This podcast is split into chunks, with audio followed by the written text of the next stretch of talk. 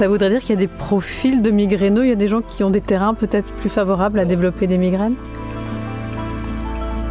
C'est le côté complètement tordu de la migraine. Et puis c'est de se dire, en fait, je suis capable, au-delà de prendre des médicaments, je suis capable euh, de prendre le temps de respirer, de me poser, de me détendre. Bonjour à tous, soyez les bienvenus dans Pure Essentiel, le podcast santé et bien-être proposé par le laboratoire Pure Essentiel. Il vous donnera toutes les clés pour développer les bons réflexes et soigner naturellement votre famille au quotidien. Je suis Véronique Mounier, docteur en pharmacie et micronutritionniste. Et encore une fois, nous allons découvrir ensemble ce que la nature a de meilleur à nous offrir. Un stress professionnel, une soirée trop arrosée, l'arrivée des règles, les maux têtes font partie du quotidien d'une personne sur six avec une incidence plus importante chez les femmes. On essaiera de comprendre pourquoi. Alors comment faire la différence entre simple maux de tête et migraine? Comment soulager la douleur si possible sans médicaments? Et surtout comment prévenir ces céphalées? Et éviter qu'elles n'évoluent en migraine? Autant de questions que je vais poser à mes deux invités. Docteur Jean-Pierre Chaudot, bonjour. Bonjour. Vous êtes médecin spécialiste de la migraine depuis plus de 17 ans et vous êtes vous-même un ancien migraineux, hein, c'est ça? Oui, oui, mes premières migraines ont commencé bon, avant l'âge de 6 ans, c'est sûr. Plus petit, je ne sais pas. Et puis, ça a duré jusqu'à temps que je comprenne comment fonctionnait la migraine. Et vous allez nous expliquer tout ça puisque vous avez réussi à vous débarrasser complètement de la migraine grâce à des solutions naturelles basées notamment sur la respiration. Alors le combat fut rude mais victorieux et vous le racontez dans un livre Bye Bye Migraine paru aux éditions d'Angle et on a hâte que vous nous partagiez votre méthode qui vous a permis de vous libérer définitivement des médicaments. Clémence Martin, bonjour. Bonjour Véronique, bonjour à tous. Merci d'être avec nous. Merci à vous. Alors, vous êtes euh, sophrologue à Paris dans le 16e. Hein. C'est une vraie reconversion pour vous parce qu'après dix ans passés dans la finance, vous avez eu envie de remettre du sens dans votre vie professionnelle et surtout de mettre de l'humain au cœur de, votre métier. Quel a été le déclic? Écoutez, euh, j'ai été entourée de personnes qui étaient très souvent stressées, anxieux, qui allaient à mille à l'heure et qui étaient souvent euh, pris de tensions, de, migraines, de tensions physiques, musculaires, qui allaient voir euh, des médecins dans tous les sens. Et en fait, je me suis dit, il y a un pont à, à créer entre la médecine et, et, le fait de répondre à un bien-être sans que ce soit pathologique. Et je me suis dirigée vers la sophrologie. Voilà, et votre métier consiste également à soulager la douleur, quelle que soit son origine, hein, pas seulement dans le cas de maux de tête ou de migraine. Donc vous allez former tous les deux un duo très complémentaire. Donc je suis ravie de vous avoir aujourd'hui sur, euh, sur cet épisode. Euh, docteur Chaudot, quand on a des maux de tête, que se passe-t-il au niveau physiologique? Qu'est-ce qui est à l'origine de la douleur? Et pourquoi dans le cas de la migraine, ça fait aussi mal?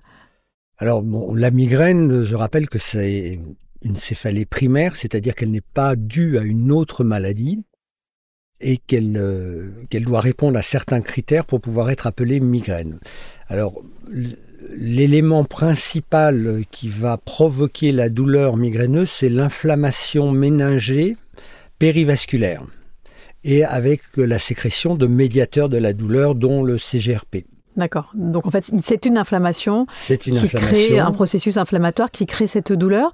Mais euh, c'est vrai que la définition de la migraine, elle reste un peu floue. Est-ce qu'il y a des symptômes spécifiques qui permettent quand même d'orienter le, diagnostic? Alors, le diagnostic de migraine est relativement facile sur une crise quand elle est à son paroxysme, parce qu'à ce moment-là, les critères demandent qu'elle soit pulsatile, Donc unilatérale. Ça, bat, c'est une douleur. Oui, ça bat dans la Dans la tête unilatérale, mais c'est pas toujours le cas même pour de vraies migraines. Mhm. Surtout que c'est une, une, douleur qui va augmenter à l'effort et qui va être accompagnée de signes autres tels que nausées, vomissements, phonophotophobie, c'est-à-dire qu'on ne supporte plus ni le bruit ni la lumière. Et l'intensité de la douleur, est-ce que ça c'est un critère de diagnostic? À partir de quel niveau de douleur un mal de tête peut être qualifié de vraie migraine?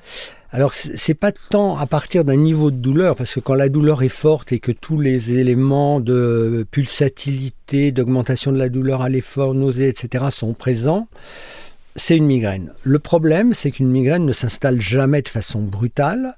Il y a toujours une progression de la douleur. On part, on part toujours d'une légère gêne.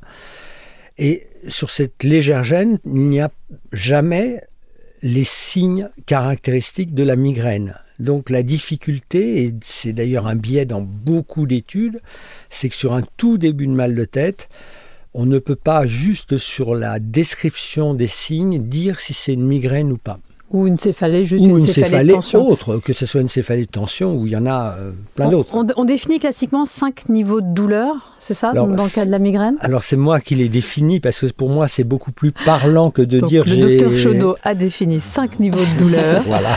Pardonnez-moi, je rends à César ce qui appartient à César. Et, et alors à partir de quel niveau on peut dire là c'est une authentique migraine? Alors pour que les gens comprennent, il faut peut-être leur donner tous les niveaux. Le niveau zéro, on a absolument pas mal à la tête, on ne pense pas à la migraine. Le niveau 1, on a un très léger mal de tête, une légère gêne. Le niveau 2, on a un mal de tête qui est déjà plus présent, mais qui n'a pas encore les caractéristiques de la crise euh, de migraine. Avec le côté pulsatile, lancinant, exagéré par l'effort. C'est là où on se dit, euh, oh là là, mais est-ce qu'elle ne serait pas en train d'arriver, cette migraine? Le niveau 3, c'est quand la douleur commence à devenir pulsatile, à augmenter à l'effort, qu'il commence à y avoir les nausées. Et le niveau 4, c'est quand la douleur est entre 80 et 100% de son maximum d'intensité. Et là, on sait qu'on n'ira pas plus et loin. Et là, on sait qu'on a atteint le. Il n'y a plus qu'à attendre la fin de la crise. Euh, bon, vous avez parlé effectivement du caractère progressif de la douleur aussi, ça c'est important à rappeler. Et on a une question de la communauté pure essentielle. Je voulais savoir, c'était quoi la différence entre les migraines avec aura et celles sans aura? La différence sur le, côté douloureux de la migraine, euh, il n'y en, en a pas, c'est pareil.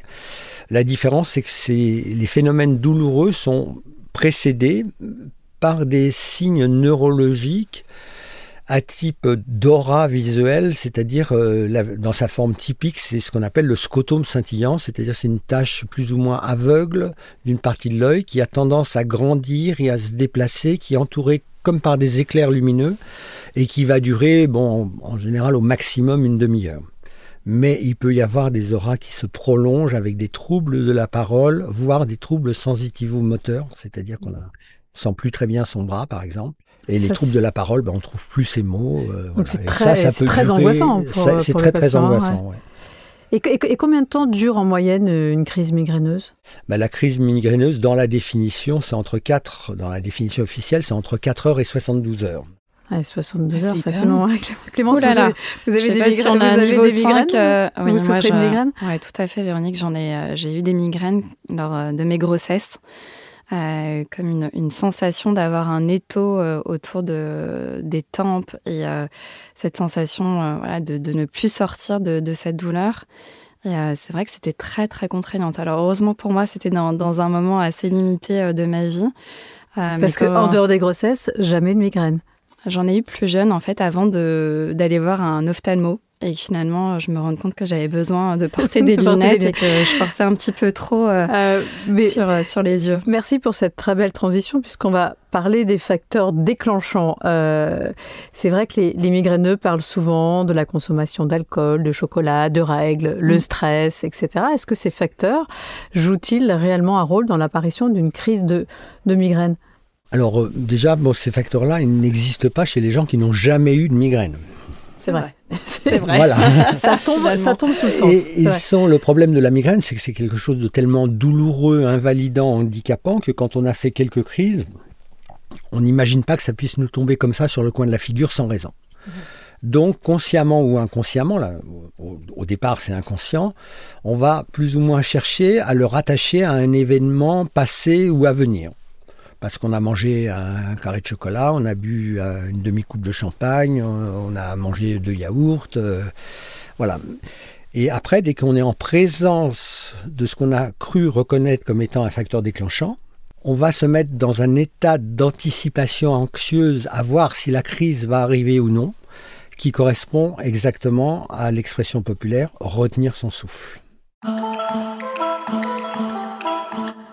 Donc, si je vous ai bien compris, ce qui va déclencher la crise de migraine, c'est pas le fait, euh, voilà, d'avoir mangé du chocolat ou bu de l'alcool, c'est l'appréhension d'avoir une crise de migraine. Donc, ça veut dire qu'il y, a une part psychosomatique qui est finalement euh, très importante. Alors, elle est très importante. Disons que c'est un des dominos, mais un des premiers dominos qui va déclencher une suite d'événements euh, biologiques purs, vrais, et après, bon, une fois que le, cercle vicieux est engagé, ben, ça se termine par la migraine. Et j'imagine que c'est encore plus vrai dans le cas des migraines avec aura, parce que là, euh, euh, quand on a ces migraines ophtalmiques, euh, cette apparition de cette tache sombre, là, de scotome scintillant, on, on, est encore plus angoissé. Mais quid des crises qui surviennent la nuit? Parce que là, on n'a pas le temps de s'angoisser. Alors la nuit, on ne s'angoisse pas, non, mais euh, si on regarde la, la physiologie du sommeil, euh, la phase d'endormissement s'accompagne d'un certain degré d'hyperventilation. Quand on est à côté de quelqu'un qui s'endort, euh, ça s'entend. Il y a une respiration qui est plus ample, plus régulière.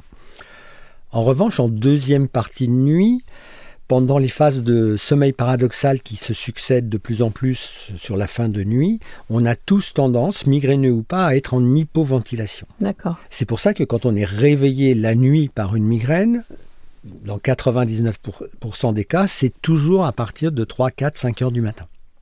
D'accord, quand on est en face, voilà. euh, en face d'hypoventilation. Mais il y a d'autres ouais. choses qui peuvent intervenir, à part ces, ces, cette hypoventilation, je dirais, naturelle. Euh, par exemple, on peut faire des cauchemars. Mm -hmm. Une patiente qui me racontait qu'elle faisait de la.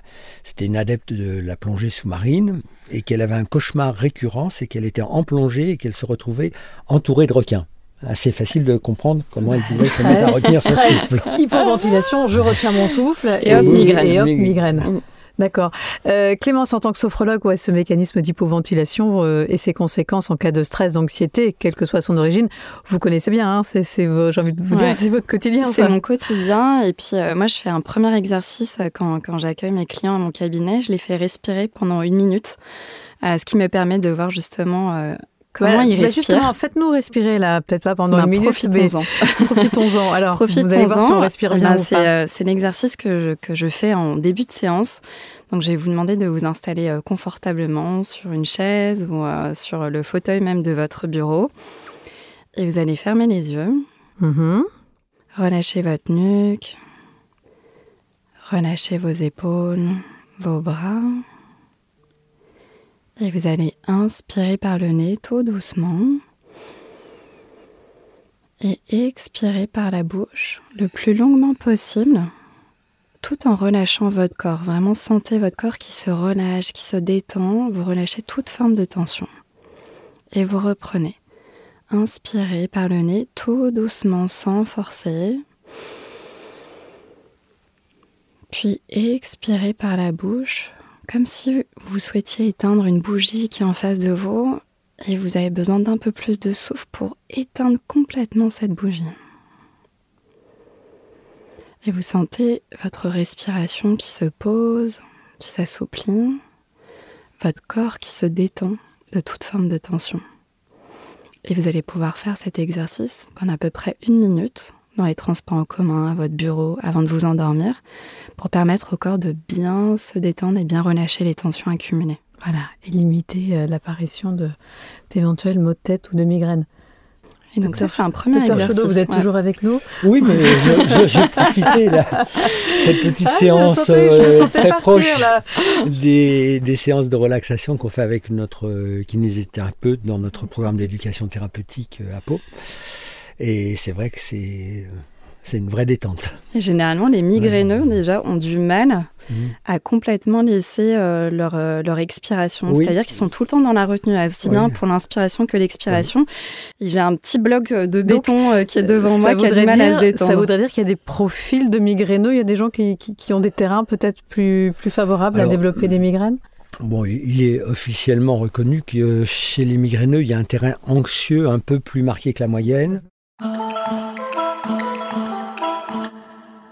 17% des femmes souffrent de migraines contre seulement 8,6% des hommes.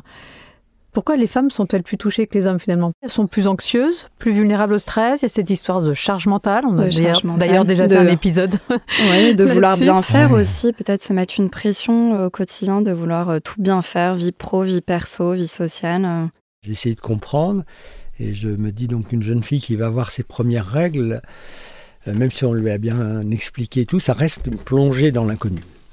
Donc, donc, une angoisse, une donc, appréhension. Voilà, et, elle et... risque, euh, lors de ses premières règles, qui souvent en plus malheureusement sont douloureuses, de se mettre dans cet état d'attente anxieuse, à voir jusqu'où vont aller ses symptômes et à euh, donc retenir son souffle et que la crise arrive.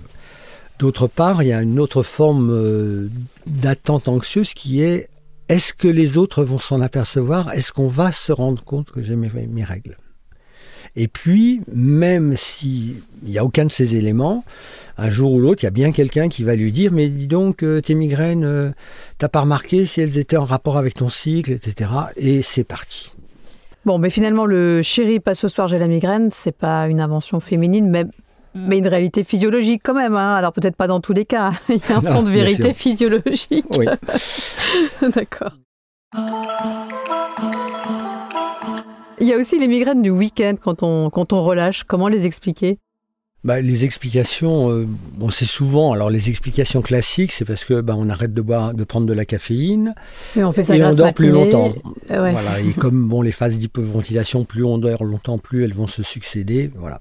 Et la caféine, elle stimule justement la ventilation. Hein, c'est la première propriété de la caféine avant les effets excitants. Et, euh, par exemple, les, les prématurés qui ont une maturation pulmonaire insuffisante on leur fait de la caféine en sous-cutané en continu ah pour les faire mmh. hyperventiler ah et essayer de compenser en partie le déficit. D'accord, ok.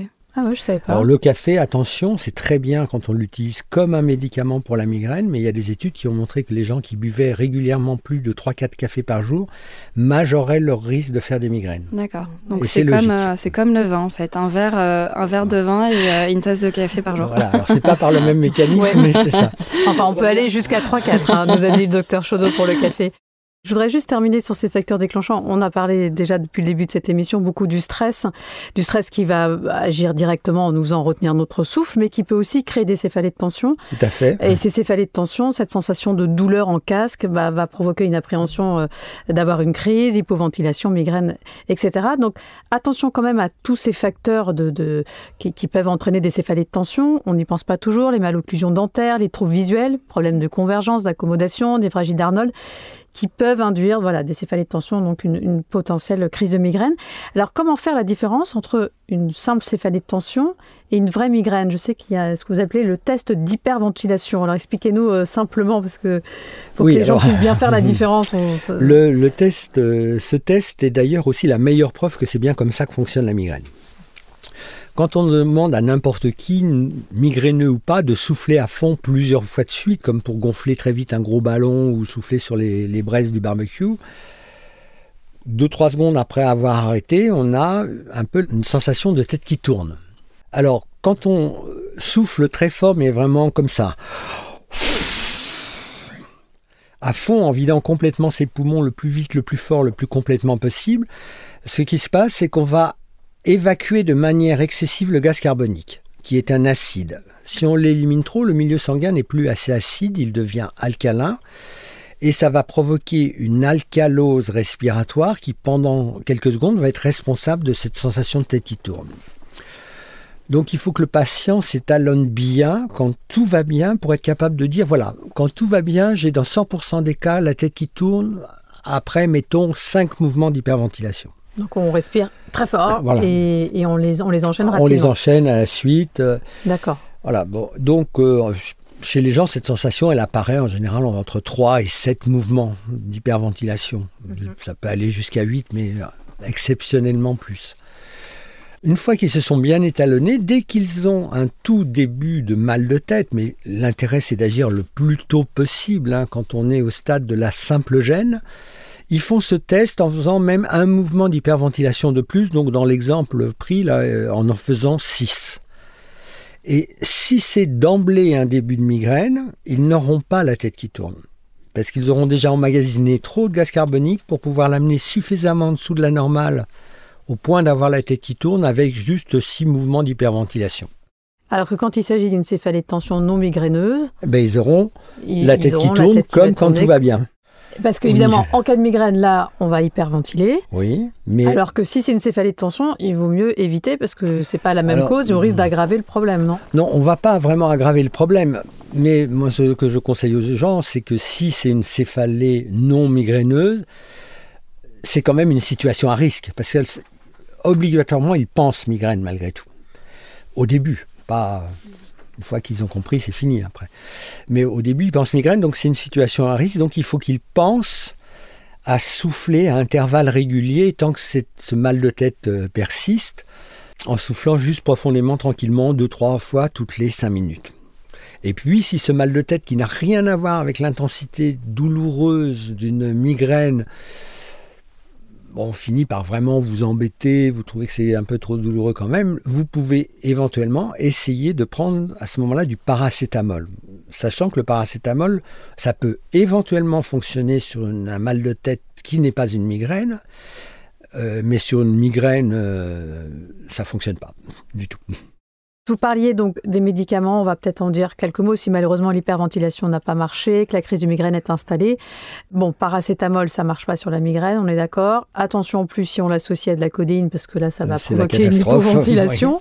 Mais pour la crise de migraine, ça va être plutôt l'aspirine, c'est ça? Alors bon, selon les recommandations de la Haute Autorité de Santé, d'ailleurs, euh, en première intention, c'est aspirine ou anti-inflammatoire c'est-à-dire euh, kétoprophène, dosé à 100 ou 150 mg ou apranax, etc. Il euh, faut bien savoir, comprendre aussi que l'ibuprofène, qui est pris par beaucoup, beaucoup de migraineux, on n'arrête pas de voir des pubs à la télé pour ça, à 400 mg, il n'est pas vraiment anti-inflammatoire à cette dose-là. Ce n'est pas une dose suffisante. D'accord. Quant à l'aspirine, euh, il faut le prendre à forte dose, c'est-à-dire entre 1,5 gramme et demi et 2 grammes, pour avoir en plus de son effet anti-inflammatoire qui apparaît des 1 gramme, d'avoir à cette dose-là un effet de stimulation directe des centres respiratoires bulbaires. C'est un, plus par rapport aux autres anti-inflammatoires. Et en deuxième intention, si euh, le médicament, l'aspirine, n'a pas été efficace dans les maximum les trois quarts d'heure, à ce moment-là, c'est la prise d'un triptan, qui est un médicament spécifique du traitement de la crise migraineuse. N'oublions pas la phytothérapie. Plusieurs plantes ont fait preuve de leur efficacité clinique en cas de céphalée migraineuse. Des études scientifiques récentes ont effectivement montré que des extraits de grande camomille, associés à des extraits de gingembre, diminuaient significativement la douleur chez 63% des patients, avec une bonne tolérance du traitement. Une autre étude, gingembre versus sumatriptan, a montré une efficacité comparable sur la réduction de la douleur, avec une meilleure tolérance pour le gingembre, qui permettra en plus de soulager les nausées et vomissements qui peuvent accompagner certaines migraines.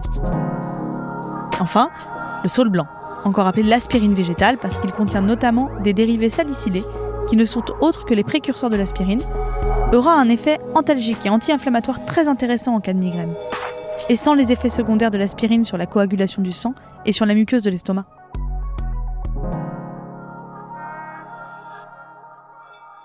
Alors, heureusement, il existe aussi des, solutions naturelles. Oui. Euh, il y a beaucoup de, migraineux, euh, moi j'en connais beaucoup dans mon entourage, qui ont recours à des huiles essentielles. Clémence, vous, qu'est-ce que vous utilisez euh, Qu'est-ce que vous recommandez à vos patients aussi? Tout ce qui va ah, je recommande des huiles, ouais, des huiles essentielles parce que généralement les personnes qui, viennent dans mon cabinet qui ont des migraines ont des difficultés à, respirer. Donc moi, je leur envoie des exercices à faire à la maison, puis j'en enregistre aussi que je leur envoie sur WhatsApp. Ce qui leur permet d'être guidés, donc d'avoir une respiration guidée. Donc ça, ça les aide beaucoup. mais ce sont des personnes qui instinctivement vont avoir l'impression qu'ils ne savent pas respirer. Ils me disent, moi, je ne sais pas respirer. En fait, si t'es pas à côté de moi, je vais pas réussir. de respirer, j'y pense J'oublie de respirer, j'ai besoin de prendre une grande bouffée d'air frais. Enfin, c'est, ils ont besoin d'être accompagnés. Donc, en plus de la sophrologie, c'est vrai que les huiles essentielles, en fait, et c'est de mettre, par exemple, c'est une petite euh, bouteille d'huile essentielle de lavande ou de menthe poivrée, par exemple, sur son bureau. est très recommandée dans les cas de maux de tête. Hein, de mettre une petite bouteille euh, devant, euh, devant leur, sur leur bureau ou sur leur table de nuit, en fait, ça leur fait penser euh, qui doivent respirer. Et c'est vrai que de prendre ce temps-là aussi où ils sont posés au calme et euh, de, de, prendre une à deux minutes pour respirer dans un quotidien où généralement euh, tout le monde va très très vite et n'a le temps de rien faire. c'est aussi un moment pour eux. Et puis c'est de se dire, en fait, je suis capable, au-delà de prendre des médicaments, je suis capable de prendre le temps de respirer, de me poser, de me détendre. Donc l'huile essentielle de menthe poivrée, la lavande, la lavande. il y a aussi la camomille romaine, ouais. l'eucalyptus globuleux, Tout le basilic, qui sont aujourd'hui reconnus pour prévenir et soulager les maux de tête. Voici une recette anti-maux de tête. Mélangez une goutte d'huile essentielle de menthe poivrée avec deux gouttes d'huile essentielle végétale de noyau d'abricot. Puis, massez doucement au niveau des tempes.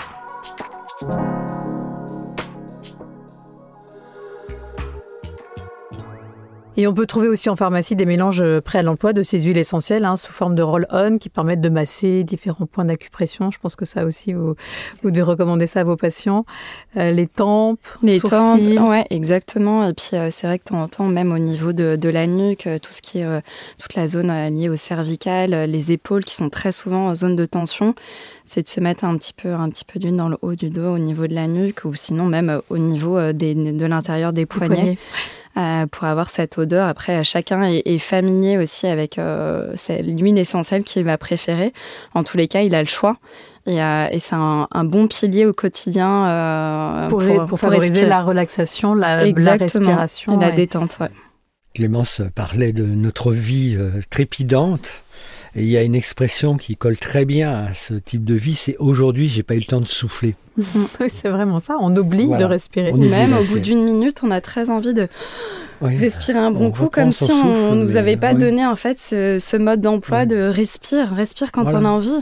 Donc voilà, prenons le temps de respirer. De ralentir. Le problème, c'est qu'on n'y pense pas. Mm. Donc, euh, on dit aux patients en préventif, mettez une alarme, même en vibreur, sur votre smartphone, maximum tous les trois quarts d'heure pour juste vous faire penser à souffler à fond 3-4 fois suite. Mm. C'est incroyable. Aujourd'hui, on a oublié de se mettre des rappels. on oublie de respirer. c'est ça. ou juste euh, une, patiente qui est arrivée au, deuxième atelier thérapeutique, euh, quasiment euh, guérie, enfin, plus, plus aucune peur de la migraine en tout cas qui nous a dit, moi j'ai trouvé le truc, elle est greffière au tribunal et avant les audiences au tribunal, ça se terminait toujours par une migraine abominable, parce que ça dure, ça traîne, etc. Et elle a dit, bon, ça fait rire certains de mes collègues, mais je m'en fiche. Je me suis collé juste un post-it sur mon écran d'ordinateur avec marqué respire. Parce que sinon, on n'y pense mais pas. Oui, mais moi, je suis d'accord avec vous. C'est vrai que de temps en temps, je, leur dis, mais écrivez un, petit post-it et puis mettez-le sur votre écran d'ordinateur à côté de votre lit ou sur le miroir de votre salle de bain. Mais respirez, pensez à respirer. Dans les endroits stratégiques. on fait des pauses respiratoires où on met des alarmes sur son téléphone, enfin, comme vous voulez. Mais voilà, n'oubliez pas de respirer. Et la place du sexe dans tout ça En 2013, des chercheurs allemands ont prouvé que les relations sexuelles pouvaient être un remède efficace pour se débarrasser des maux de tête. Dans leur étude, 34% des personnes interrogées affirmaient avoir des rapports sexuels malgré la douleur. 60% d'entre eux ont reconnu que la céphalée s'atténuait. Docteur Chaudot, comment expliquer ce, phénomène? Mais parce que bon, avoir euh, un plaisir, une activité peut être quelque chose qui qui va suffire à mettre la douleur de côté, à oublier la fait douleur. diversion. En voilà, faire, faire diversion. Et donc, euh, à ce moment-là, ben, il n'y a plus ce blocage de la respiration et notre organisme va nous faire hyperventiler sans, sans qu'on s'en rende compte, de façon totalement naturelle d'ailleurs, et la, la, crise va passer. Alors, bon, je mets un petit bémol à ça, c'est qu'il y a aussi des céphalées qu'on appelle les céphalées orgasmiques ou post-coïtales, et là, euh, là, la question que je me pose, pourquoi? Parce que ça ressemble, euh, chez certains, ça va durer très peu de temps, mais c'est très intense et très brutal. Mais chez d'autres, ça va continuer comme une migraine classique sur plusieurs heures. Et en fait, euh, ça dépend de la façon de faire l'amour. Si on a tendance pareil, à bloquer sa respiration pendant cet acte. Euh, parce qu'il euh, y a une bah, forme d'anxiété ou parce qu'on est dans la performance On est dans la recherche de, de, l'attente de quelque chose, du plaisir ou autre. On va bloquer sa respiration et à ce moment-là, l'orgasme va agir comme une sorte de catalyseur et au lieu d'avoir quelque chose qui s'installe progressivement, ça, ça, ça va s'installer de façon extrêmement brutale. Mais ça, ce n'est vraiment qu'une hypothèse, du docteur Chaudot. Mais quand même, quand vous faites l'amour, pensez aussi à respirer. Voilà, de toute façon, on va se remettre des post ça fait pas de mal. ça fait pas de mal. D'accord, donc là encore, c'est pas une histoire d'hormones, euh, d'endorphines. Mais c'est un moment de détente, c'est-à-dire qu'au-delà de, de, de, mettre la douleur de, coller, de, de côté, c'est de se dire, bah, c'est un moment aussi euh, où je, je, me ben, détends. Apparemment, ça dépend pour certains. Oui, mais voilà, il peut y avoir. Bon, je pense qu'il y, y, a certaines personnes chez lesquelles euh, ce qui va prévaloir, c'est euh, d'arriver au plaisir de l'autre, par exemple. Donc et de se concentrer, une forme de concentration de stress, voilà. Et que là, il peut, euh, on peut se mettre à retenir son souffle et, mmh. être concentré sur l'objectif. Encore une fois, on est dans les hypothèses. Mais sinon, bah, déjà, euh, déjà, c'est une activité physique. Et tout le monde s'accorde à dire que toutes les activités, enfin, l'activité physique est plutôt quelque chose de positif pour les migraineux, à une condition, c'est d'avoir de base une bonne technique respiratoire. Moi, je me souviens au collège ou au lycée, mon prof de gym disait quand on court, on inspire sur une foulée et on souffle sur deux. Quand on a une activité physique, quelle qu'elle soit, il faut toujours essayer d'avoir un temps expiratoire de plus que le temps inspiratoire. Oui, c'est vrai que moi je leur dis en séance, une inspiration c'est 4 secondes et une expiration c'est 8 au minimum. Et puis après, c'est le, plus, le plus loin possible. Oui, c'est vide. Et ça met un petit repère. Donc mm. tout est une question de respiration. Je pense qu'on l'a bien compris. Docteur Chaudot, quels sont les taux de réussite de votre méthode d'hyperventilation, en particulier lorsqu'elle est associée à toutes les techniques de relaxation qu'on a citées? On a parlé évidemment de la sophrologie, mais il y a aussi voilà, la phytothérapie, les huiles essentielles, le yoga, etc. Est-ce qu'on peut espérer se libérer définitivement de la migraine avec cette technique? Oui, et ben, par exemple, euh, alors chez les enfants, ça marche encore euh, beaucoup mieux. que chez les adultes. Là, euh, par exemple, j'ai eu, euh, j'ai vu en consultation au mois de janvier une jeune fille d'une douzaine d'années qui m'avait été adressée par le neuropédiatre de l'hôpital. Je lui ai expliqué et elle a participé au premier atelier thérapeutique quatre mois après. Avant, elle faisait au moins deux crises de migraine par semaine, plus aussi deux jours de maux de tête autres avec donc un retentissement euh, familial, scolaire, etc., euh, assez compliqué. Elle est venue donc à ce premier atelier, elle avait fait deux crises qu'elle avait gérées en moins d'une heure, où elle avait dû prendre un médicament. Tout le reste, elle nous a expliqué comment elle pensait à respirer, principalement quand elle avait des contrôles, comment elle faisait le test dès qu'elle avait la moindre gêne, comment, etc. À la fin, je lui ai dit, écoute, euh, T'as tout compris, je crois que tu vas venir faire les ateliers à ma place, hein. c'est pas, c'est plus la peine que je vienne. Voilà. prenons exemple. Et, son père qui l'accompagnait évidemment était ravi. En fait, au bout de combien de temps on peut espérer euh, guérir définitivement avec votre euh, c'est, très variable, ça peut aller très vite en euh, quelques mois, voire pour certains c'est quasi immédiat, mais bon après c'est très personne dépendant. Hein. Faut, Bien sûr. faut adhérer déjà parce que c'est, c'est pas évident des migraines parce qu'on respire pas correctement, quelque chose d'aussi handicapant, invalidant, alors que c'est on n'imagine pas que ça puisse être juste un problème de, respiration, donc ça semble complètement farfelu. Donc il y a beaucoup de gens, enfin pas beaucoup de gens, il y a quelques personnes qui refusent l'idée que ça puisse fonctionner comme ça. Mais sinon, bah, pour d'autres, alors c'est plus le migraineux est ancien, plus il est sévère, plus il faudra quand même de temps pour intégrer petit à petit, rompre ce cercle vicieux. Mais d'autant plus que plus un migraineux est sévère, plus il est rare qu'il soit à chaque fois d'emblée dans la migraine. Donc il faut aussi essayer de prendre en charge le côté euh, céphalée non migraineuse, qu'elle soit de tension. Euh, oui, ce qu'on disait tout à l'heure. Voilà. Mais bon, en conclusion, la vraie question qu'un patient euh, migraineux doit se poser, ce n'est pas qu'est-ce qui a déclenché ma crise, mais qu'est-ce qui m'a fait retenir mon souffle. Hein. C'est vraiment dans la tête que ça se passe, on est d'accord. Oui, là, il faut, il faut se refaire le film des heures précédentes mm. et systématiquement, dès qu'on a le moindre début de mal de tête, bon, faire le test pour savoir si c'est migraine ou pas. Et si c'est migraine, qu'est-ce qui s'est passé? Qu'est-ce qui, dans les heures précédentes, parce que ça peut remonter vraiment plusieurs heures avant, qu'est-ce qui m'a fait retenir mon souffle? Clémence Une odeur, Totalement aligné. Oui, oui, ça peut être une source d'appréhension, ça peut être euh, le fait de manquer de sommeil, ça peut être très généralement c'est qu'il y a une source de stress. Moi, c'est très souvent la première question aussi que je, que je pose, c'est à quand remonte euh, ta première migraine et qu'est-ce qui s'est passé euh, mmh. juste avant? On essaie de retracer justement un petit peu ce chemin pour pouvoir dégrossir cette appréhension et toujours être dans une visualisation positive. On retrouve tout de suite la capsule pure essentielle présentée par Sophie Bach, docteur en pharmacie et responsable formation France du laboratoire Pure Essentiel. En créant la première gamme naturelle pour soulager les maux de tête, le laboratoire Pure Essentiel propose une prise en charge globale avec trois produits. Une formule à utiliser par voie orale, ce sont les comprimés Migra Pure. Un produit à utiliser par voie cutanée, c'est le roller mot de tête. Et enfin, un produit à utiliser par voie inhalée, c'est l'inhaleur Migrapure. Ces trois produits sont de véritables alternatives efficaces aux médicaments qui sont souvent surconsommés et responsables d'effets secondaires. Les trois produits de la gamme maux de tête, à l'inverse, ont des formules 100% naturelles et ne provoquent ni accoutumance, ni somnolence, ni effets secondaires.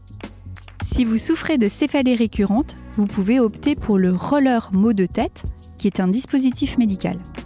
Grâce à l'effet frais de sa bimassante et à ses 9 huiles essentielles au parfum relaxant, il procure un véritable massage antidouleur et apporte une action ciblée.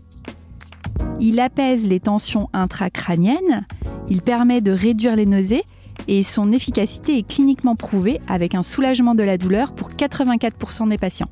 D'ailleurs, 100% des professionnels de santé ayant participé à l'étude le proposeraient comme alternative thérapeutique. Et près de 70% des patients préfèrent un mode d'application en roller à un traitement à prendre par voie orale. De plus, son format est très pratique et facilement transportable, ce qui permet de le glisser dans le plus petit de vos sacs ou dans votre poche pour venir à bout de vos maux de tête où que vous soyez. Pour les personnes sujettes aux migraines et maux de tête intenses, les comprimés Migrapure offrent une synergie d'actifs 100% naturels, dont l'huile essentielle de menthe poivrée bio aux propriétés antalgiques et antinauséeuses et l'huile essentielle de camomille romaine bio aux propriétés anti-inflammatoires. Dans cette formule, on trouve également trois extraits de plantes, la grande camomille, le gingembre et le saule blanc, ainsi que de la vitamine B2 et du magnésium marin. Ces comprimés agissent comme un véritable antalgique naturel, ils ont une action rapide et sûre contre les céphalées et les migraines car ils calment les sensations d'étau et les sensations pulsatiles, ils apaisent les nausées et ils réduisent la fréquence et l'intensité des crises. Cette efficacité ciblée sur les maux de tête est d'ailleurs confirmée par 95% des consommateurs. Migrapure comprimé peut être pris en traitement lors de la crise, à raison de 1 à 2 comprimés par jour, mais également en prévention, à raison de 1 comprimé par jour pendant 15 jours. Il est particulièrement efficace pour les femmes qui souffrent de migraines et de céphalées prémenstruelles par exemple. Et pour les plus chanceux, qui ont des maux de tête seulement de temps en temps, vous pouvez privilégier l'inhaleur Migrapure. Il suffit de prendre trois grandes inspirations dans chaque narine pour calmer immédiatement les tensions et les sensations de tête lourde. Ces six huiles essentielles bio vous offriront en plus un parfum frais et agréable. L'inhaleur, c'est véritablement le geste discret à utiliser à tout moment de la journée. Un grand, grand merci à tous les deux. C'était passionnant. Ces échanges, je pense, vont aider euh, beaucoup de, patients, qui, beaucoup d'auditeurs euh, qui nous écoutent en ce moment et qui souffrent de maux de tête ou de migraine. Jean-Pierre Chaudot, je rappelle le titre de votre livre, Bye Bye Migraine, dans lequel euh, vous nous aidez à comprendre le mécanisme des maux de tête et des migraines pour nous en débarrasser définitivement grâce à votre méthode basée sur l'hyperventilation. Clémence, vous, vous recevez vos clients à votre cabinet situé à Paris, dans le 16e, et vous êtes disponible sur votre site internet pour répondre aux questions clémencemartin.fr. Donc, je crois que le grand message de cet épisode, c'est n'oubliez pas de respirer, et, voilà. et de vous détendre. Pensez à respirer. Que vous soyez migraineux, vous souffriez de céphalée de tension ou pas, pensons à respirer. N'oublions pas de respirer. Donc, vraiment, un grand, grand merci à tous les deux. Ben, merci, à vous. Merci à vous. C'était un très bon moment. Et puis, j'ai appris plein de choses. Donc, merci. Ben, il n'y a pas de quoi maintenant. Il faut que faut mettre en application. de mettre en application, mais comme je dis souvent, le principe est ultra simple, voire peut sembler simpliste. Mais, la mise en application, ça demande d'être vraiment rigoureux et persévérant et discipliné. Il fallait déjà comprendre ce fameux mécanisme de la migraine hein, pour mhm. pouvoir mettre cette technique de, respiration en application. Euh, un grand merci à tous les deux. Quant à moi, j'aurai le plaisir de vous retrouver très bientôt dans votre podcast Pur et Sensé. Comment prendre soin de son bébé au naturel Ce sera le thème de notre prochain épisode. N'hésitez pas à nous poser dès maintenant toutes vos questions en les envoyant sur le compte Instagram de Pur Essentiel. Comme vous l'avez vu, nos experts, et attention, hein, pas n'importe quels experts, sont là pour vous répondre. Et si cet épisode vous a plu et que vous pensez qu'il sera utile à quelqu'un d'autre, n'oubliez pas de le partager autour de vous. Abonnez-vous au podcast pour ne rater aucun épisode et n'hésitez pas à mettre 5 étoiles sur votre plateforme d'écoute préférée ou encore à laisser un commentaire sur Apple Podcast. D'ici là, prenez soin de vous. Ce podcast vous est proposé par le laboratoire Pur Essentiel, le laboratoire de santé au naturel.